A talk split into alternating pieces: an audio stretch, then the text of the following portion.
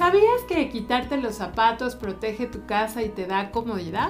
Antiguamente, quitarte los zapatos al entrar a tu casa era una buena costumbre que formaba parte de los valores culturales en los países orientales, principalmente en Japón. Sin embargo, aunque hoy en día estudios científicos den opciones para proteger tu casa de patógenos, sería una buena idea que el mundo adoptara esta costumbre milenaria de estar descalzos dentro de casa, pues es una opción comprobadamente buena que además te brinda comodidad y libertad dentro de tu hogar. Esta es una tradición oriental. En todas las casas japonesas, sin excepción, te tienes que quitar los zapatos al entrar, con o sin calcetines, o bien te pones unas zapatillas exclusivas para estar dentro de casa. Por lo que todas las casas suelen contar con zapatillas para invitados. En algunas casas son tan estrictos que si no te quitas los zapatos se considera una falta de respeto gravísima.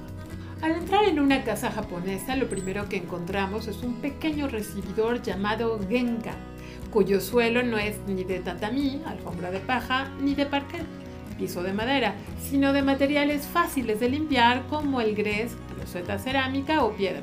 El Genkan está un escalón más abajo que el resto de la casa y es justo ahí donde nos quitamos y guardamos los zapatos. También acostumbran usar zapatillas especiales para entrar al baño. Esto es porque se considera que el baño es la zona más sucia de la casa. De esta forma, se controla que la posible suciedad del baño salga al resto de la casa. Es decir, al circular por la casa se usan unas zapatillas o se está descalzo.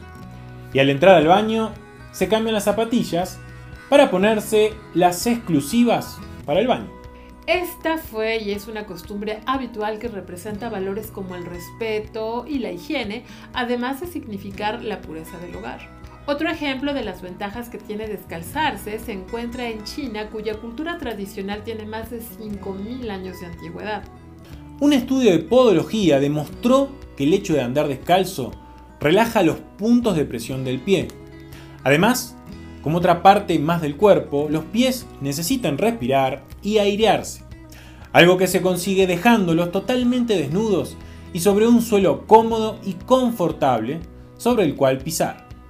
Un estudio científico que investigó los gérmenes recolectados en el calzado, realizado por el doctor Charles Herba, microbiólogo y profesor de la Universidad de Arizona, encontró grandes cantidades de bacterias tanto en la parte inferior como en la interior de los zapatos, promediando 421.000 unidades de bacterias en el exterior del zapato y 2.887 en el interior del mismo. De acuerdo con el estudio, entre las bacterias que se encuentran en los zapatos están la Escherichia coli, conocida por causar infecciones del tracto intestinal y urinario, meningitis y enfermedad diarreica. Neumonía por Klebsiella, fuente común de infecciones de heridas y torrente sanguíneo, así como neumonía y serratia ficaria, que causa una rara infección en el tracto respiratorio y heridas. Es por eso que el líder del proyecto recomienda lavar los zapatos con detergente para eliminar todas las bacterias fecales, reduciendo así todas las bacterias en un 90% o más. Sin embargo, esto implicaría implementar otras ideas para limpiar la zona donde antes de entrar a casa o empresa se realice el lavado de zapatos, sobre todo si el número de gente que entra a un lugar, ya sea de trabajo o familia, es grande.